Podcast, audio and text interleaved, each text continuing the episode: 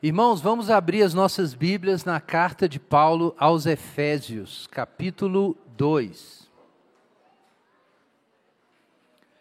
Carta de Paulo aos Efésios, capítulo 2.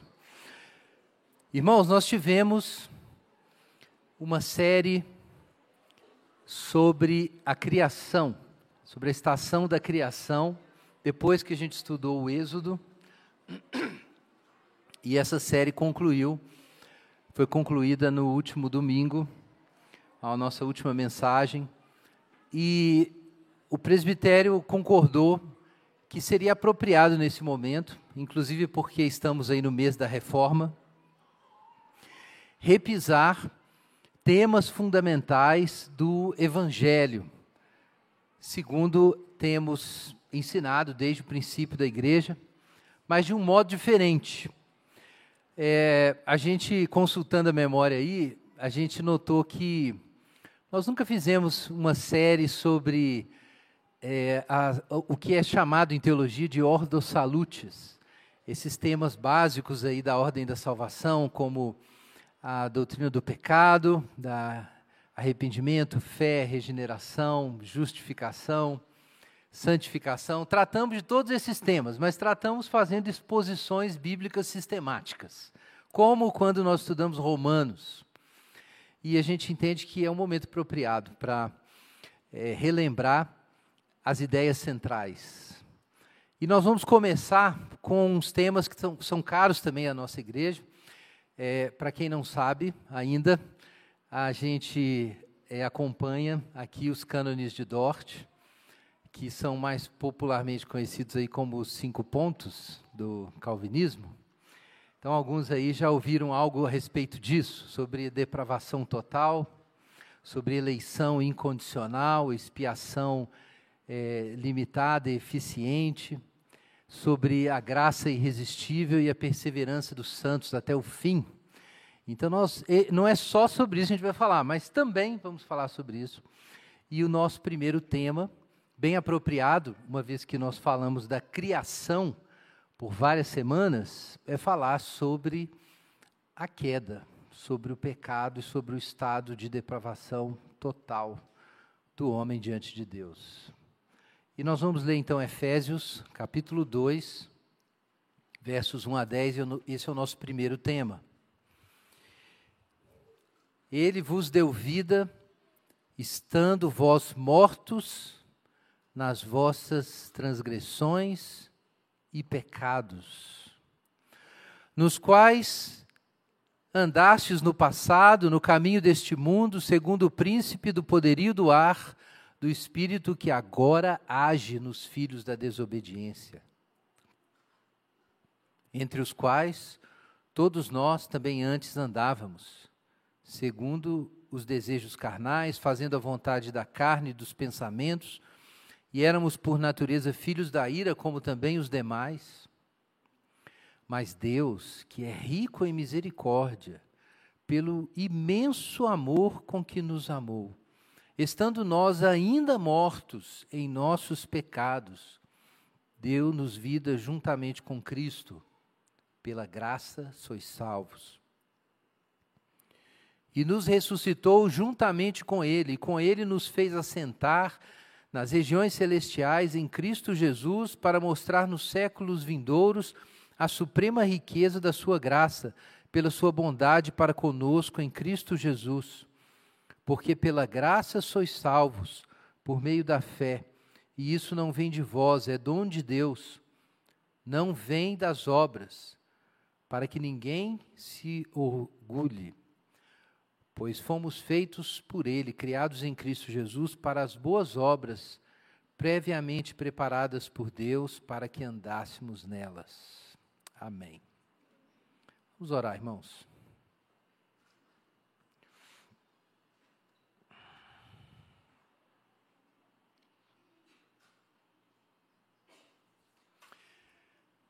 Pai Celeste, em nome de Jesus, nós clamamos pelo socorro do Senhor nessa manhã. Pedimos que o Senhor nos alcance aonde nós estamos, Senhor, onde cada um está.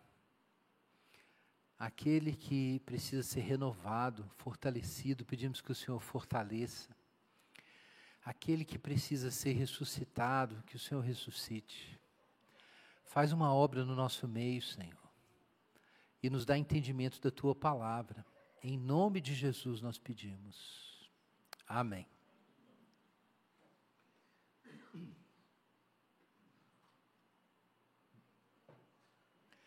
Irmãos, esse trecho inteiro trata da graça. E esse é o tema da nossa série, o Evangelho da Graça e da Glória. Mas nós não vamos focalizar no dia de hoje a graça. Embora a gente esteja certamente falando sobre ela, nós vamos focalizar o pecado.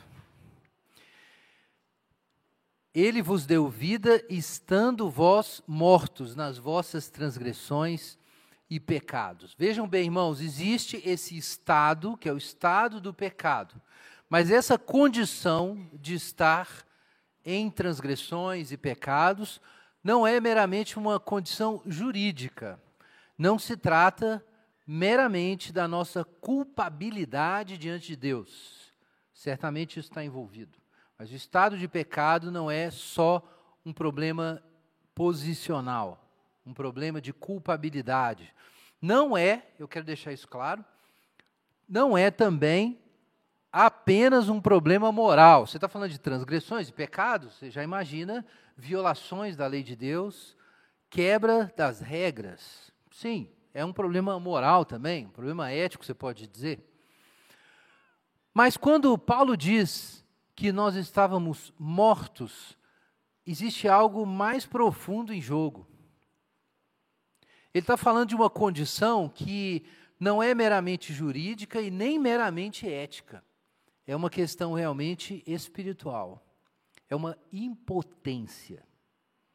Estar morto em pecado significa que você não pode. Existe uma fraqueza extrema, uma impotência. Um organismo, quando morre, é isso que acontece. Ele não tem condições de integração mais. Ele não consegue reunir tudo que ele tem para realizar suas funções. Ele não consegue distribuir, ele não, ele não consegue acessar energia, não consegue distribuir energia, os processos metabólicos não acontecem, os órgãos falha, falham, então ele se desintegra. As funções acabam e ele se desintegra. Ele perde a capacidade de sustentação.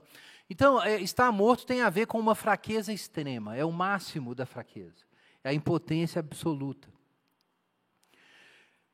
Você poderia pensar assim, então, que se nós estamos mortos sem Jesus, isso significa que existe um modo de existência que é impossível para essas pessoas.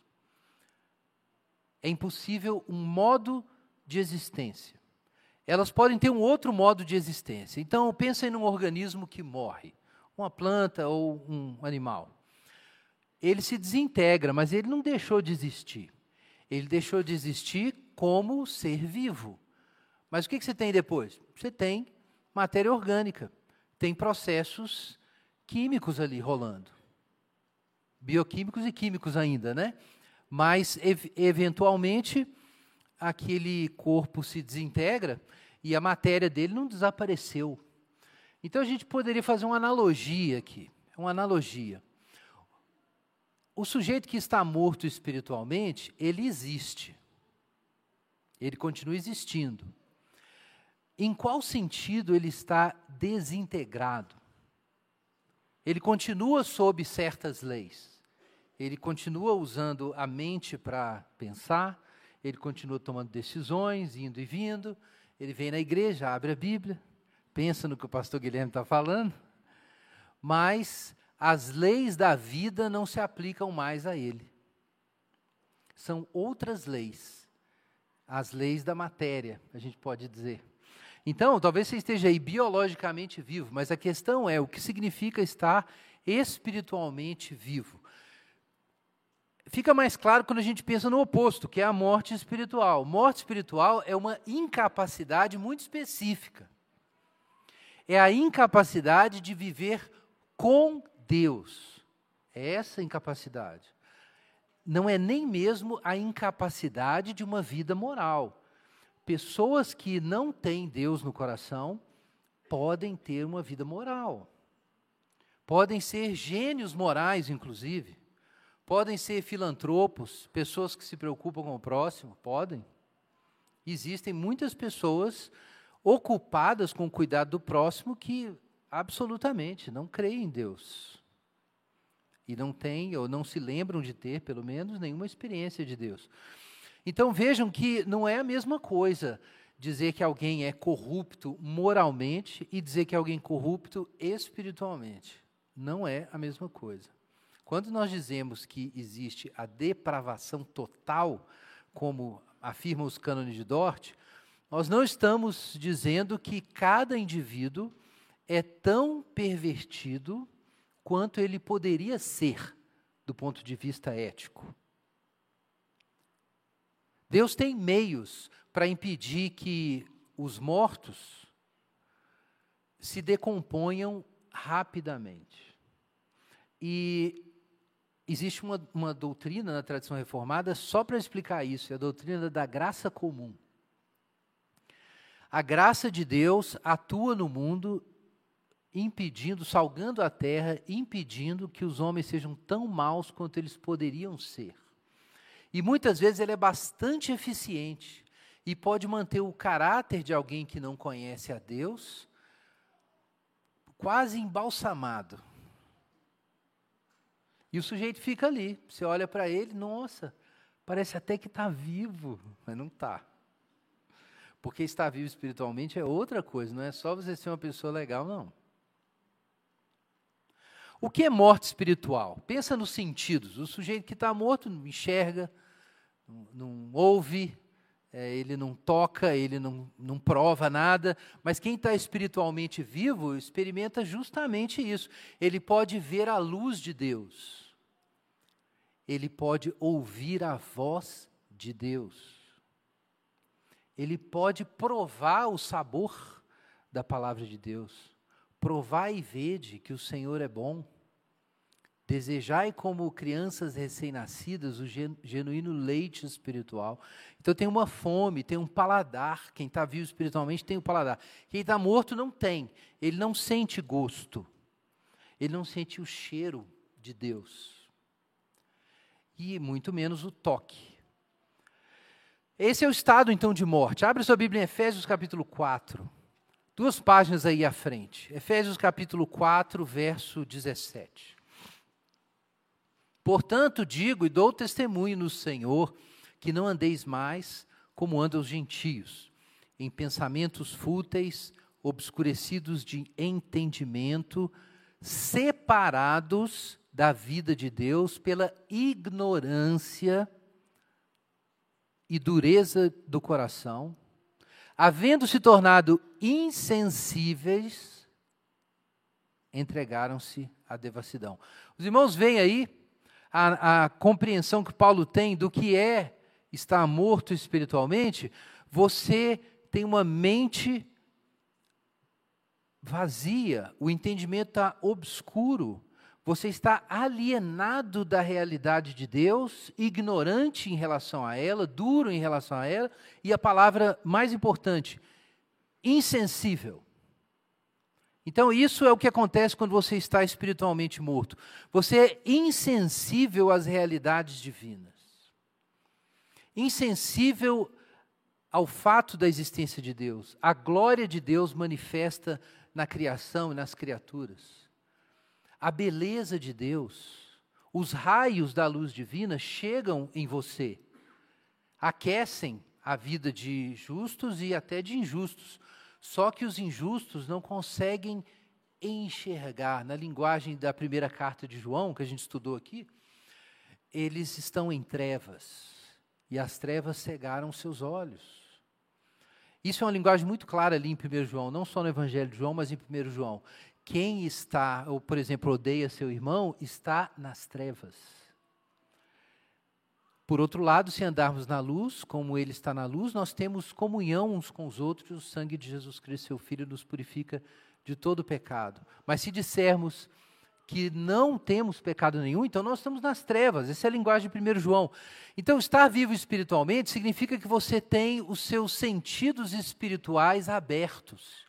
E então existe uma energia, um metabolismo espiritual acontecendo na sua vida. Então, essas coisas, você tem consciência delas, elas são reais para você. Então, é um modo de vida diferente. Assim como um corpo morto está sob leis físicas, mas ele não opera mais sob leis biológicas, exceto no processo de decomposição, assim uma pessoa espiritualmente morta não tem mais funções espirituais. Embora ela possa ter a mente racional funcionando, ela tem memória, ela tem uma ética, só que ela está alienada de Deus. Se não tem Deus, Deus não é uma realidade, Deus não interfere nos seus sentimentos, na sua imaginação, Ele não tem um lugar nas suas expectativas. Então, você constrói um outro mundo, você não vive no mesmo mundo de quem está com os olhos abertos. É um outro mundo. Abre sua Bíblia em Romanos 3.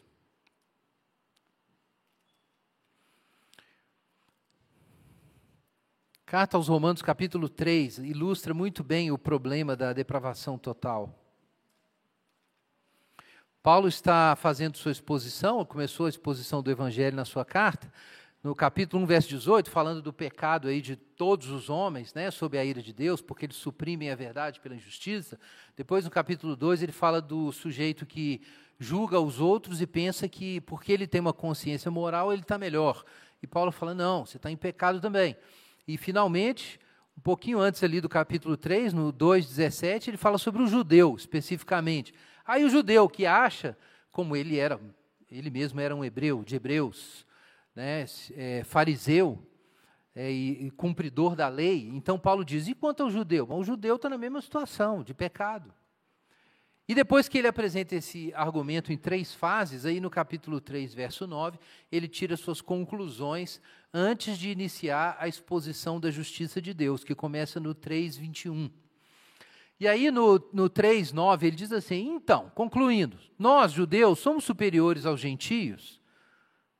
De jeito nenhum, já demonstramos que judeus e gregos todos estão debaixo do pecado. E então ele cita a sua prova bíblica. Como está escrito: não há justo nenhum sequer, não há quem entenda, não há quem busque a Deus. Todos se desviaram, juntos se tornaram inúteis. Não há quem faça o bem, nenhum sequer. A garganta deles é um sepulcro aberto. Enganam com a língua. Debaixo dos lábios há veneno de serpente. Sua boca está cheia de maldição e de amargura, e os seus pés se apressam para derramar sangue. Nos seus caminhos há destruição e miséria. Não conheceram o caminho da paz, não possuem nenhum temor de Deus. Então Paulo faz a sua citação e ele diz assim: Meus amigos, judeus, sabemos que o que está escrito na lei é para todos os que estão debaixo da lei, ou seja, isso aqui não é só para gentios, isso aqui é para nós, judeus também, principalmente. Para que toda boca se cale e todo mundo fique sujeito ao julgamento de Deus. Ok, vamos levar a sério o que isso significa. Ninguém é justo. Não há justo nenhum sequer. Os irmãos entendem isso? Não há justo nenhum sequer. Ah, mas e as pessoas inocentes que conheceram, que não conheceram Jesus, ninguém pregou para elas? Não há justo nenhum sequer. Isso não existe. Não existe justo. Isso é depravação total. Ninguém entende, não há quem busque a Deus. Ah, mas o povo lá está buscando a Deus. As pessoas que não conhecem Jesus estão buscando a Deus e não encontraram ainda. Em certos contextos é possível dizer isso, sim. Paulo, por exemplo, fala sobre isso na, no seu sermão em Atenas. Mas no sentido estrito, numa interpretação mais rigorosa do que está acontecendo, as pessoas que estão buscando a Deus e não estão encontrando, no nosso mundo em que o Evangelho está disponível, não estão buscando a Deus. Porque se elas tivessem buscado a Deus, elas tinham encontrado. Sou estranho, mas essa é a verdade. Deus não está longe. Por que Deus parece longe? Por causa dos arbustos nos quais a gente se escondeu. Biblicamente não é assim. Não há quem busque a Deus, todos se extraviaram. Não há quem faça o bem, nenhum sequer. Do ponto de vista de Deus, ninguém faz o bem. Mas e quem está fazendo o bem por aí, como a gente mencionou agora, ela não é completamente depravada no sentido moral. Tem caráter, tem berço, tomou decisões corretas, aprendeu sobre ética da virtude, leu né, ética a Nicômano, decidiu ser uma pessoa virtuosa. E essa pessoa, ela é simplesmente um depravado? É claro que do ponto de vista psicológico, do ponto de vista moral, ela não é necessariamente é, depravada. Mas o que significa ser espiritualmente depravado? Significa que você imagina a sua existência sem Deus. Você constrói o seu mundo sem Deus. E você dá os seus passos sem Deus. Então, quando você re realiza um ato de justiça, você realiza um ato de justiça como se Deus não existisse. E então, imediatamente, esse ato é convertido em um pecado. Então, cada gesto de um homem alienado de Deus é pecaminoso. Na medida em que cada um deles é realizado, sejam eles é, é, atos bons ou atos ruins, Cada um deles é realizado como se Deus não existisse. E isso altera o que a pessoa pensa de si quando ela faz isso, altera o que ela pensa do outro, altera o que ela pensa sobre o que é o bem e o que é o mal, altera o que ela pensa sobre as recompensas da vida moral, altera tudo. Quase sempre, por exemplo, a pessoa que realiza atos bons e cultiva um bom caráter, como se Deus não existisse, é muito difícil ela escapar da conclusão de que a sua bondade é meritória. Porque se não foi Deus que me tornou virtuoso, quem me tornou virtuoso? Quem? Eu. É simples assim. Todo ato pecaminoso, ou melhor dizendo, todo ato moral, seja ele inferior ou superior, mal ou bom dos pecadores, é parte da sua vida pecaminosa.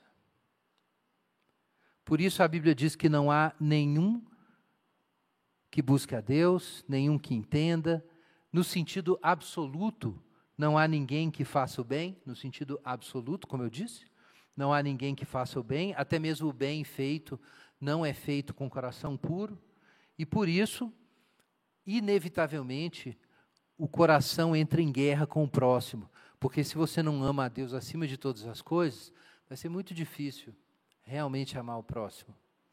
Os dois mandamentos estão ligados, porque o homem foi feito à imagem de Deus.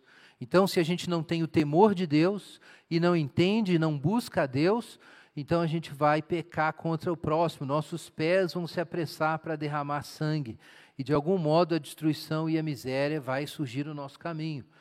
Estar em morte espiritual é isso, é você não ter um temor de Deus.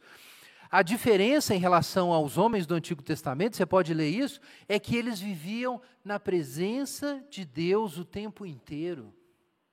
Eles acordavam de manhã e a realidade de Deus os cercava tanto quanto a luz do sol. Isso é estar vivo espiritualmente. As suas funções espirituais abertas. Você enxerga, você ouve, você sente o cheiro de Deus. Então, gente, o estado de pecado é uma coisa extremamente grave nesse sentido, porque se o sujeito está morto espiritualmente, não tem como ele se recompor. Alguém pode se converter sem a graça de Deus? Não. Muitos irmãos pensam que você primeiro se converte. Você primeiro busca a Deus E aí, depois de você buscar a Deus, por um tempo, e reunir suas energias e buscar a Deus, aí Deus vai vir. Não. Porque se você está morto em delitos e pecados, você não vai buscar a Deus. Você tem que ressuscitar dos mortos para buscar a Deus. E de acordo com a nossa leitura aqui na carta aos Efésios, estando nós ainda mortos em nossos pecados, Ele nos deu vida juntamente com Cristo. Você não se ressuscita espiritualmente. Ninguém se ressuscita. Você tem que ser ressuscitado. E quando Deus te ressuscita, você estava morto em delitos e pecados. Então você não busca a Deus para depois Deus vir a você. Quando você busca a Deus é porque Deus já te buscou. A salvação é um ato de Deus. E o estado de pecado é uma prisão profunda. E Paulo descreve isso aqui com três poderes. Essa prisão envolve três poderes, como o Egito. O Egito tinha, tinha o faraó, tinha a escravidão e as cebolas e os alhos do Egito. Então, essa, esse sistema do faraó, da terra, da escravidão, está aqui em Efésios 2. Veja aí, em primeiro lugar, o versículo é, 3. Nessas transgressões e pecados, nós andamos no passado, no caminho desse mundo. Vejam aqui, em primeiro lugar, existe o mundo. Essa é a primeira coisa. Quem está morto em delitos e pecados está num caminho, é uma jornada, não é só uma condição, é um projeto. Estar no pecado é estar num caminho. Paulo podia ter dito apenas que o sujeito está no mundo, mas ele diz que é um caminho. E a gente vai se lembrar imediatamente do caminho dos ímpios no Salmo 1. Existem dois caminhos. Existe o caminho de Deus, existe o caminho dos ímpios, o caminho dos pecadores. O mundo é o caminho dos pecadores, é um caminho. Você dá passos, você tem uma jornada, você tem mapas. E você vai com outras pessoas. É o caminho do mundo, é muita gente. São muitas pessoas, é uma sociedade, é uma civilização inteira, é a massa. É, Agostinho falava sobre a massa perdiciones é a grande maioria que vai junta na mesma direção. É como um rio. Para você resistir a isso, você tem que nadar contra a corrente. Você tem que ir no sentido contrário, você tem que sair da rota. Você tem que perder o caminho da estrada e entrar no mato para achar uma outra estrada. E não é coisa simples, não é fácil. Então, estar no mundo é estar num fluxo, e é um fluxo poderoso que leva todo mundo com ele. E a Bíblia nos adverte sobre não amar o mundo. Abre sua Bíblia em 1 João. A gente estudou João aqui, a primeira carta de João. Então, vamos nos lembrar o que está lá, 1 João capítulo 2. Primeira carta de João, capítulo 2, versículo 15. Não ameis o mundo, nem o que nele há. Se alguém ama o mundo, o amor do Pai não está nele. Porque tudo que há no mundo, o desejo da carne, o desejo dos olhos e o orgulho dos bens não vem do Pai, mas sim do mundo. Ora, o mundo passa, bem como seus desejos, mas aquele que faz a vontade de Deus permanece para sempre. Não ameis o mundo, são as palavras do João. No mundo existem, existem coisas, existem desejos, existe o orgulho dos bens, existe a concupiscência dos olhos. O mundo te oferece um projeto. E o mundo tem porta-vozes. Ele não apenas oferece coisas, e isso faz muito sentido, tem muita gente indo naquele caminho, mas ele tem porta-vozes. Veja aí 1 João capítulo 4. Amados, não acrediteis em qualquer espírito, mas avaliai se os espíritos vêm de Deus, porque muitos falsos profetas têm saído pelo mundo. Versículo 5: eles são do mundo e por isso falam como quem é do mundo e o mundo os ouve. É o fluxo, o fluxo está rolando. E ali você tem pessoas que são do mundo e falam em nome do mundo. E o que eles dizem faz sentido. Quando você está ali na massa, faz todo sentido. Todo mundo está dizendo a mesma coisa. Todo, todo mundo ouvindo a mesma coisa. Os falsos profetas vêm e o pessoal bate palma. É isso aí. Esse é o caminho. O mundo tem uma narrativa, eu quero que você compreenda isso. O mundo tem uma voz, ele tem uma narrativa. Se não tivesse uma narrativa, não estaria todo mundo no mesmo caminho. A massa, o rio, o fluxo. Se não houvessem narrativas, isso não seria possível.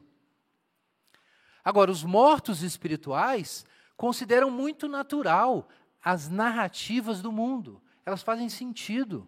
Os mortos ouvem. É isso que João diz aqui. Quem é do mundo ouve a voz do mundo, ela faz sentido. Você já teve essa experiência, com certeza, de um dia você se perguntar: nossa, esse negócio de ser crente é tão estranho. Eu podia ser uma pessoa normal? Quando você tem esse pensamento de que tem a vida normal e você inventou um trem, tipo assim, tinha nada para fazer, Podia ter uma vida normal e você caçou uma sarna para se coçar. Virou crente. Mas veja bem, se você está morto espiritualmente, não faz sentido mesmo esse negócio de ter que seguir Jesus e abrir mão. Você tem uma vida curta, poxa. Poucas oportunidades para ser feliz, é uma chance que você tem, um tiro. E aí você fica gastando tempo, dinheiro, é, alegria, ocupado, andando com um pessoal que é esquisito também. É o mundo, né? O mundo está te levando. É isso aí. Porque é uma narrativa, o mundo tem uma narrativa. E quem é do mundo ouve a narrativa. É claro, a gente tem a natureza pecaminosa ainda. Então tem hora que a narrativa, ou as narrativas do mundo vêm e elas, elas fazem sentido.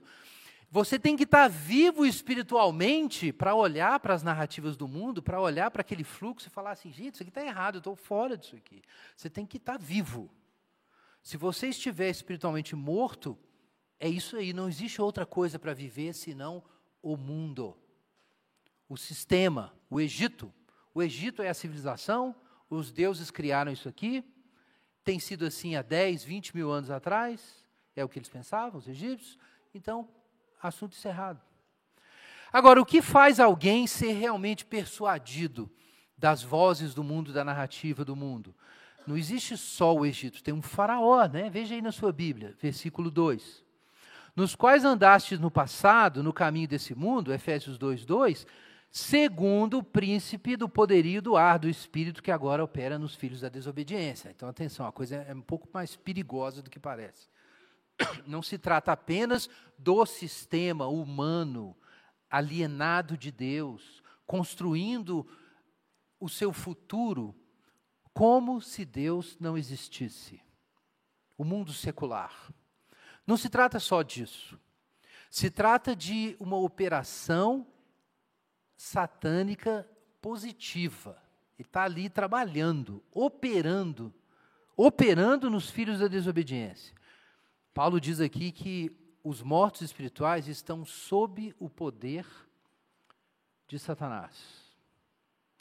E isso nos remete a uma dimensão maior do problema. Se o mundo fosse só o sistema humano criado pelos homens e ponto, isso seria já complicado. Mas, de acordo com Paulo, existe uma dominação demoníaca existem as forças espirituais da maldade dos lugares celestiais. Efésios mesmo. Abre aí, capítulo 6, versículo 11. Olha o que Paulo diz sobre esse domínio da potestade do ar nos filhos da desobediência. Efésios capítulo 6, versículo 11: Revestivos de toda a armadura de Deus, para que possais permanecer firmes contra as ciladas do diabo. Pois não é contra carne e sangue que temos que lutar, mas sim contra os principados e poderios e os príncipes desse mundo de trevas, contra os exércitos espirituais da maldade nas regiões celestes. Aqui está. Há uma batalha espiritual em curso. O que havia no Egito não era só um império e a escravidão? Havia os deuses do Egito. E os deuses do Egito legitimavam o faraó e o sistema inteiro de escravidão. Existem as potestades espirituais do mal nas regiões celestiais. Então a gente entende como é que tanta gente pode estar aprisionada ali no curso desse mundo. Existe essa operação satânica. E como Satanás trabalha? Com a mentira, a gente acabou de ler em 1 João, e com a tentação. A mentira é só o gatilho usado para a tentação, é o disparo. Lembra de Jesus sendo tentado? O que Satanás faz? Manipula a situação, manipula o que está acontecendo, joga uma conversa. É assim que Satanás opera nos filhos da desobediência. Ele não operou assim através de Pedro? Exatamente isso. Jesus disse: Olha, chegou a hora da gente ir para Jerusalém, o filho do homem vai ser entregue na mão dos pecadores, vai ser crucificado, é, morto, vai ser sepultado, mas ele vai ressuscitar. E aí, Pedro falou: Jesus, chega aqui.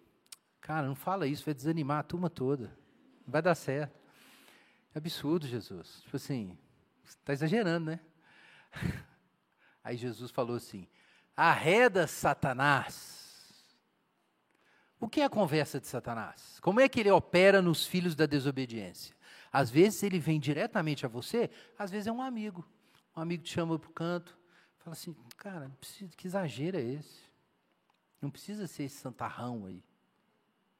E às vezes vai ser um amigo, às vezes é um inimigo, não importa. Tem vários meios. Vai ser um programa de TV, um livro que você leu, é, uma discussão que aconteceu na empresa, a aula que você está assistindo lá na faculdade, seu seu marido, sua esposa.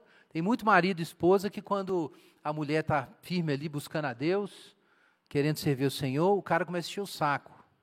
Não, a gente vai na igreja, mas não precisa ser assim também.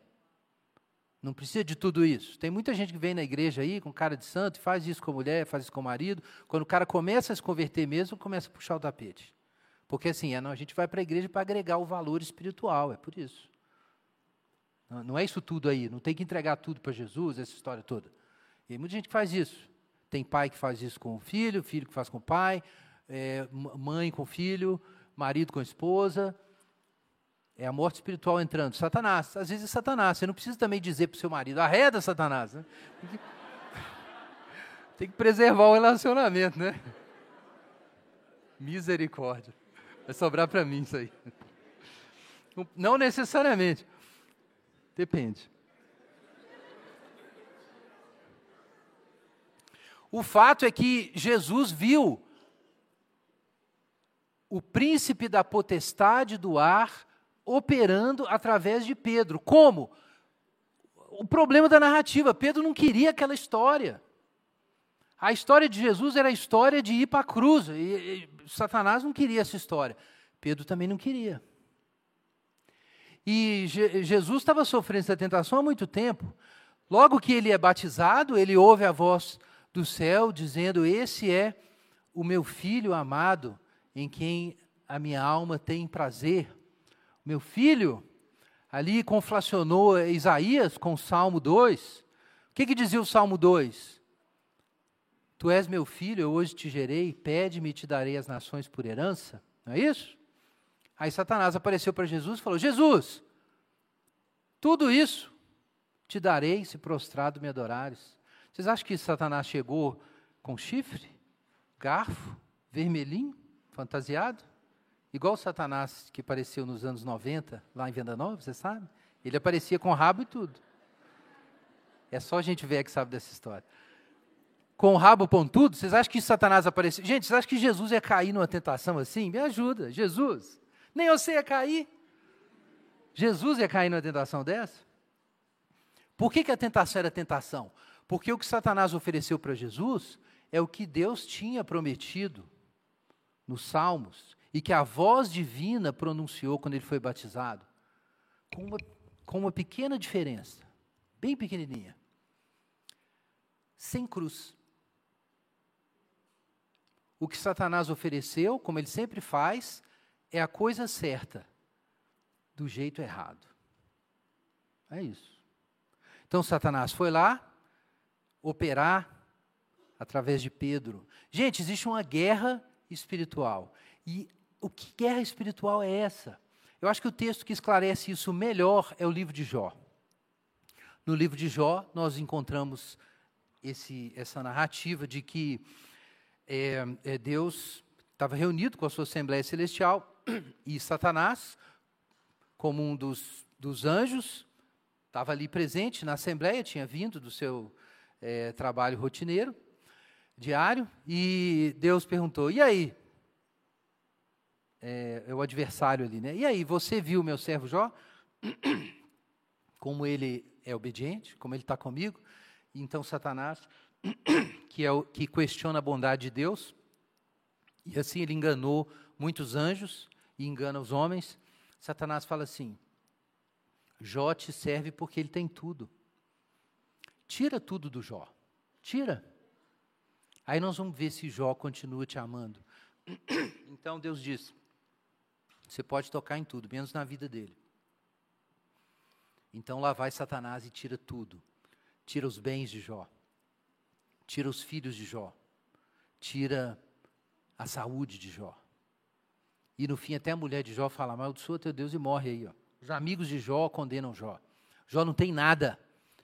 E a grande pergunta, a contestação cósmica é a seguinte: Deus vale a pena? É isso? ou eu vou caçar o meu caminho. A depravação total é você estar preso numa resposta. Estar totalmente depravado espiritualmente é você estar preso numa resposta, que é o seguinte: Deus não vale a pena. É isso. E isso é alienação. Isso é alienação espiritual. Você perde o sentido da bondade de Deus. E uma vez que você perde o sentido da bondade de Deus, Satanás tem você na sua mão. É isso que acontece. É assim que Satanás opera. Essa é a batalha espiritual. É por isso que aqui em Efésios se diz que a multiforme sabedoria de Deus vai ser manifesta nas regiões celestiais, nos, aos principados e potestades, por meio da igreja. É por isso que Romanos diz que Satanás vai ser esmagado debaixo dos pés da igreja. É por isso que a Bíblia diz que da boca dos pequeninos Deus vai tirar força. É por isso que 1 Coríntios diz que Deus escolheu as coisas fracas desse mundo e as que não são, para envergonhar as que são. O que Deus vai fazer é tirar louvor de onde aparentemente não poderia haver louvor da boca de Jó. Deus tira louvor. Então existe uma guerra espiritual. E Satanás precisa te convencer de que o amor de Deus não é confiável, de que Deus não vale a pena. E os mortos espirituais são aqueles que estão convencidos disso. Não é um problema de teodiceia, tá? Tem, você pode discutir aí do teoria do mal, o problema do mal. Como é que Deus pode existir, ser todo poderoso e ter tanto mal no mundo? E aí tem um monte de livro de filosofia escrito sobre isso. Mas para o cristão isso não é um problema filosófico, isso é uma prova espiritual. E o cristão vai no caminho do Jó. Eu não sei por que isso está acontecendo. Eu não sei por quê, mas Deus não vai me abandonar. E eu não vou abandonar Deus. Então você continua ali de pé. Isso é estar vivo espiritualmente. Então vejam que o mundo tem uma narrativa, mas essa narrativa fica de pé porque existe uma tentação. E a tentação é de você não crer no amor de Deus e se você não crê no amor de Deus, você vai fazer a sua vida do seu jeito. E qual é o seu jeito? O que diz o resto do nosso trecho? Versículo 19. Perdão, é, versículo 3. Quando nós estamos no caminho do mundo e sob o poder dessa tentação do príncipe da potestade do ar, o que a gente faz? Versículo 3. A gente vive seguindo os desejos carnais, fazendo a vontade da carne e da mente. E então somos, por natureza, filhos da ira, tanto nós judeus como os demais, os gentios. Aqui está, irmãos, então o terceiro poder, a carne. A carne. A carne, no nosso trecho aqui, é praticamente uma natureza, né? Ele fala sobre nós sermos por natureza filhos da ira. Isso é o que nós somos agora, por causa da queda. Daí a gente falar de natureza pecaminosa, né? Mas quem está sob o poder da carne faz uma vontade. Agora, essa vontade não é só um sentimento, não, tá? Se você prestou atenção aí, o texto fala sobre concupiscência, epitimia, que é o mesmo termo que Paulo usa, por exemplo, em Romanos capítulo 1, mas ele fala também sobre a mente. Ele fala que a gente faz a vontade da carne e da mente, ou da carne e dos pensamentos. Isso é interessante. A gente estudou Romanos aqui. Romanos 8, isso é claríssimo. Existe lá o que nas traduções mais antigas aparece como o pendor da carne. Alguns talvez tenham lido a inclinação da carne, mas a palavra ali, a raiz é fronel, é pensamento. Por isso as traduções, algumas mais recentes, voltaram para a versão antiga. É a mente da carne. É a mentalidade da carne. Ser carnal é ter uma cabeça. Não é só ter uma inclinação é, psicológica, um vício moral. Não é só isso. É uma cabeça. A carnalidade é uma cabeça que julga as coisas, avalia as coisas como se Deus não existisse. Então, ok, o mundo tem um fluxo e você, por causa da nossa dimensão social, você é pego nesse fluxo, é a manada. E os vieses cognitivos pegam você e te levam. Então existe a manada, o mundo, existe a tentação de Satanás, mas existe um inimigo interno, é a sua cabeça ateísta. É, isso é a carne. É uma cabeça que não aprendeu a sentir o doce da palavra de Deus. Ela não, não sente o sabor do bem. Ela não entende que, que Deus é bom. E ela não sente isso. Ela ouve, teoricamente, ela faz até um cálculo ali em filosofia analítica sobre a bondade de Deus, mas não sente. Não sente a bondade de Deus, não prova a bondade de Deus. Ele lê os salmos ali, falando que a lei de Deus é doce, falando do mel, isso não faz sentido nenhum, é abstrato. Então, é a mente da carne, por isso ela é também um pendor. A mente da carne é uma mente que não crê na ressurreição e não tem esperança. Esse é o assunto de Romanos 8. Então, se você não crê na ressurreição de fato e não tem esperança, o que, que você tem? Você tem a sua última chance de ser feliz que é essa vida. E você não vai abrir mão dessa chance. Porque não tem outra coisa. Tem alguém falando que tem, mas você não está vendo nada, não está sentindo nada, não sente cheiro de nada. Não existe. Existe na teoria. Você não vai abrir mão da sua vida. Não tem como fazer isso. Porque você não enxerga nada além disso. Então, se você está morto espiritualmente, a carne vai reinar. E a carne é um modo de vida de organizar, de se organizar existencialmente, mentalmente, emocionalmente, como se Deus não existisse e você está sozinho aí tem que fazer o melhor possível. Isso é a mente da carne, isso é ser carnal. Isso é ser carnal. Uma pessoa carnal, ela pensa assim sobre o casamento. Tem muita gente que casa, vai, ah, Jesus, Efésios Efésios 5, tá bom, né? O pastor Guilherme só prega Efésios 5 no casamento. Tá bom. E aí ouve, né, do casamento, lê livro de casamento e tal. E aí, um belo dia, depois que casou, ele descobre que casou para ser feliz, não foi para imitar Jesus, coisíssima nenhuma. Casou para ser feliz. E aí, a coisa aperta, né? Porque como é, como é possível ser feliz com uma pessoa insuportável?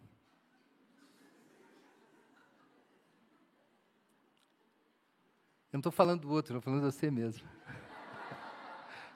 Peguei vocês.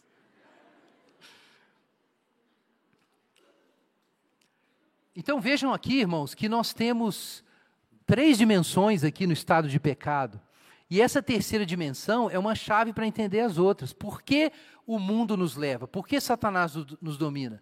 Porque ele tem um ponto de apoio. E o ponto de apoio é a carnalidade. Voltando a Efésios, olha o que a gente leu em Efésios 4, é, 19. Vejam só, eu quero repetir isso aqui. O 18 e 19, a gente está o quê? Pensamentos fúteis, obscurecidos, alienado da vida de Deus, ignorante, duro de coração, insensível. Estão vendo? Então, aqui, ó, uma perda generalizada da sensibilidade, da capacidade de reconhecer as realidades espirituais. E quando eu falo realidades espirituais aqui, eu estou falando de Deus, da bondade de Deus, da ordem moral do universo, da beleza da coisa. Você não enxerga nada disso. Não enxerga nada disso. Então, qual o resultado? Versículo 19 havendo se tornado insensíveis, entregaram-se à devassidão para cometerem toda sorte de impureza. Isso é fascinante, é terrível também, mas é fascinante. Vejam aqui. O que antecede a devassidão para cometer com avidez? É o que diz o nosso texto. Todo tipo de impureza. O que que te torna ávido pelo pecado? A insensibilidade espiritual. Essa é a estrutura. Uma vez que você está ignorante, insensível, endurecido, o que acontece? Uma explosão de concupiscência no coração. É isso que acontece. Porque se não existe um horizonte, não existe uma ressurreição, uma vida eterna, uma esperança, se não tem uma festa lá no céu eterna, eu tenho que pegar todas as festas que eu puder antes de morrer. É simples assim. Se você está espiritualmente insensível, você não vai conseguir dizer não. Tem como. Você vai ser derrotado pela concupiscência. Porque você precisa ser feliz. E eu nunca, quando eu critico o ideal de felicidade moderna, eu nunca quis dizer que não é para você ser feliz ou querer ser feliz. Eu concordo com C.S. Lewis. O problema do pecador não é que ele quer muito, é que ele quer pouco. E isso é você deitar na lama para fazer bolinhos de lama, como C.S. Lewis fala em é, Peso de Glória. É, se não existe a alegria eterna, se não existe essa festa, então eu vou ficar com meus bolinhos aqui de areia mas sem nada eu não vou ficar. Então, isso é impossível de deter. Você não pode conter isso. Se não há alegria em Deus, você vai virar escravo das alegrias temporárias do pecado, querendo ou não. Não tem jeito de você sair daí. Ou você tem prazer em Deus e alegria em Deus, ou o pecado vai te engolir. E você não tem como lutar contra o Egito, o faraó e as suas cebolas. Você não consegue. Precisa de um milagre para tirar você daí. Paulo não diz a mesma coisa em Romanos 1, que quando os homens não glorificaram a Deus, nem lhe deram graças e se tornaram nulos em seus raciocínios e ficaram loucos e mudaram a glória de Deus à semelhança de homem, imagem corruptível de homem, bem como de aves, quadrúpedes e répteis. O que aconteceu? Deus entregou as concupiscências do seu coração. É assim. Tem, tem uma psicologia do pecado. Quanto mais insensível a Deus e as realidades de Deus, e a bondade de Deus e a pureza do seu caráter, quanto menos atraído pelo modo de vida de Jesus Cristo, mais capturado pelo pecado você será. Essa é a psicologia do pecado. Satanás aparece, apareceu para Jesus e disse: Manda que essas pedras transformem em pães. Jesus estava com fome. Por que, que Jesus não caiu na tentação de Satanás? Porque nem só de pão viverá o homem, mas de toda palavra que procede da boca de Deus. Se Deus não ocupar esse vazio, você não vai conseguir expulsar Satanás de lá. Não tem como. Deus tem que ocupar esse vazio. Então é a insensibilidade que nos arrasta para o pecado. E às vezes o pecado é impedido de ter o seu máximo efeito por, por educação, porque você foi formado, você tem bons hábitos, porque você vive numa sociedade em que as pessoas têm um padrão ético e você é coagido a manter aquele padrão ético, mas você pode estar espiritualmente morto se Deus não significa nada para você, se Deus não está presente na sua vida momento após momento. E aqui estão os três elementos, então, irmãos. Acho que quem prestou atenção sacou do que nós estamos falando aqui, né? O mundo, a carne e o diabo. Está aqui em Efésios. Todo morto espiritual está sob o poder do mundo, da carne e do diabo. Assim como o povo de Israel, preso no Egito, apaixonados já por aquela escravidão, que eles murmuravam contra ela, mas quando Deus foi tentar tirar eles, eles não queriam, né? queriam ficar na escravidão. E sob o domínio de Faraó. Mas aí, irmãos, diz o texto bíblico, estando nós ainda mortos em nossos pecados, Deus agiu. Deus, que é rico em misericórdia pelo seu imenso amor com que nos amou. Vejam isso. É um ato divino. A conversão de alguém a Jesus é um milagre. Não é uma mudança de pensamento meramente. Não é uma mudança de religião. Não é uma mera adesão a um, uma seita religiosa. É claro que isso existe. Pessoas trocando de religião e de sistema filosófico, isso está acontecendo o tempo inteiro. Mas abrir os olhos e ver a luz de Deus é um milagre. Isso é outra coisa. Então, num belo dia, você ouve o Evangelho. O Evangelho entra nos seus ouvidos de um jeito diferente. Eu lembro do dia que isso aconteceu comigo pela primeira vez. Diz minha mãe que foi a segunda vez. Realmente. Mas eu lembro, eu adolescente ali, eu entrei no culto e, de repente, depois de anos indo na igreja, a igreja era meu mundo de criança aí, de adolescente, de repente, tudo era verdade. Eu não sei porque isso aconteceu naquele dia. Eu ouvi as, os hinos e era tudo verdade. E aí eu fui ler a Bíblia, o pregador mandou abrir a Bíblia, eu li e eu falei, caracas, isso tudo é verdade. E eu fiquei em choque, eu falei assim, onde é que eu estava até agora? E eu estava lá na igreja. E de repente, a luz brilhou. E eu me converti umas 15 vezes, até um diácono da igreja falava, Gui, você não precisa ir mais lá na frente.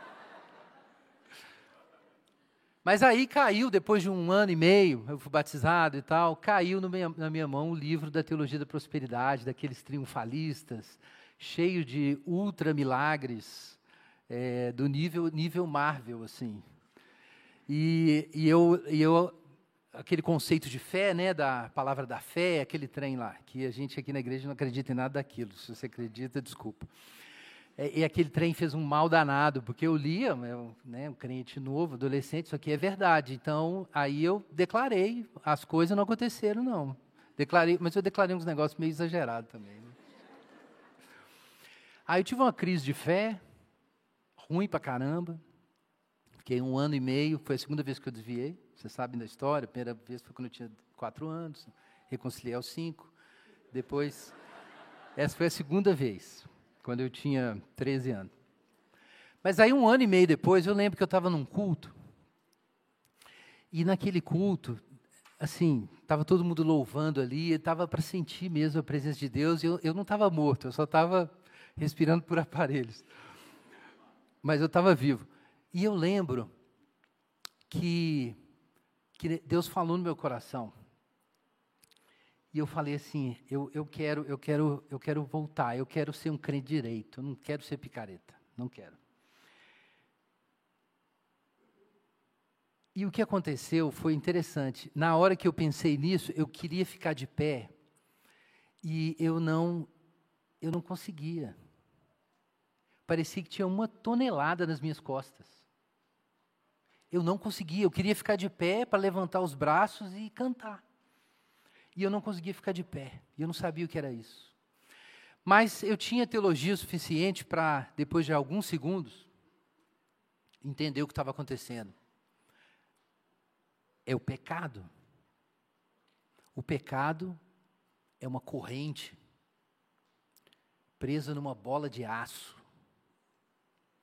E eu não tinha sentido isso antes, porque eu não tinha ainda tido a experiência de avacalhar com o meu cristianismo. Então eu não sabia o milagre que é você se levantar e saber que Deus está te vendo ali e ouvindo o que você está falando. Eu não sabia o que era ter isso e quase perder isso. E eu tive que fazer um esforço imenso, que depois eu fiquei lembrando da história. Lembrando da história, não porque eu estava lá, dos, dos judeus saindo do Egito. Eles tiveram que usar as pernas deles. Eles tiveram que suar para sair do Egito. Eles estiveram ali arrastados ali por Moisés e Deus com aqueles sinais, e eles foram, é uma batalha pela vida, com o, o, o, o, faraó e os egípcios no encalço, eles ainda tiveram que fazer um esforço, eles não sabiam que era Deus que estava arrancando eles de lá. E eu sei que foi Deus que me fez levantar aquela tonelada. E de repente eu fiquei em pé, e depois que eu fiquei em pé, eu nunca mais sentei. E entendi um negócio muito sério. É um milagre. Vida espiritual, você olhar para Jesus e falar, eu quero esse caminho, isso é um ato de Deus. Não é alguma coisa trivial. Você não pode pensar que você pode ir lá no mundo, enfiar na lama e você vai voltar na hora que você quiser. Morto não ressuscita sozinho. É um ato de Deus. Então, um belo dia você ouve o Evangelho, e quando o Evangelho entra na sua cabeça, de repente você começa a acreditar, e esse é o sinal de que você está saindo da morte. É que de repente esse mundo deixa de ser impossível. De repente seguir a Jesus se torna possível. Se torna um caminho para você, não para os outros, um caminho para você. Então você começa a enxergar a luz, e você ouve a voz de Deus, e você começa a sentir um cheiro. É como o cheiro de chuva. É um cheiro das coisas espirituais. E aquilo vai te levantar. Você começa a acreditar que existe outra vida, existe um outro mundo para você, existe um outro Senhor para você. E quando essa voz brilha, quando essa voz ressoa dentro da sua mente, a vida começa a fluir no seu corpo. E como é que você sabe que a vida começa a fluir? Lembra da história? Da história do Lázaro, no Evangelho de João. O Lázaro está ali mortinho da Silva, dentro do túmulo. Jesus mandou tirar a pedra. E é interessante essa ordem de Jesus, né? É uma ordem impossível. Não é isso? Lázaro, sai para fora.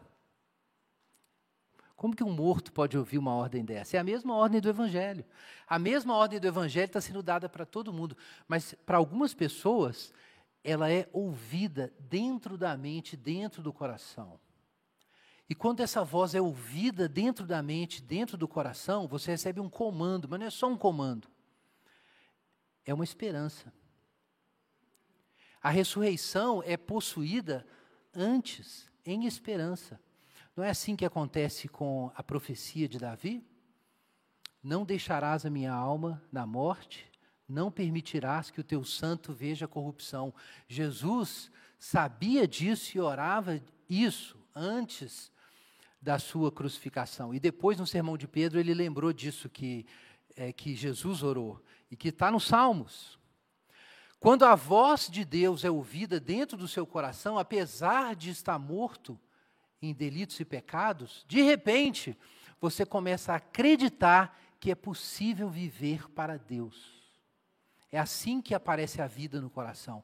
Você se levanta um dia e fala: Eu quero esse caminho e eu posso seguir esse caminho. Então você se levanta e anda como Lázaro andou. Isso às vezes é uma coisa que é aparentemente trivial. Olhando externamente, o que você vê são pessoas que se levantam, caminham, respiram, vão para a igreja, lê a Bíblia, ora e, e aparentemente está buscando a santificação e buscando servir os irmãos. Mas se você está vivo espiritualmente, cada momento desse é vivido não porque você acha que é o caminho certo, mas porque Deus está com você. Estar vivo espiritualmente é estar vivo para Deus. Vamos orar agora?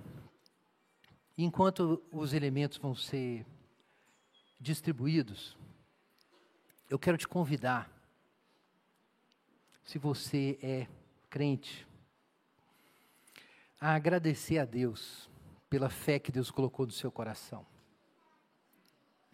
Agora, se você, se Deus para você é uma abstração, peça para Deus tirar você desse túmulo. Faz essa oração.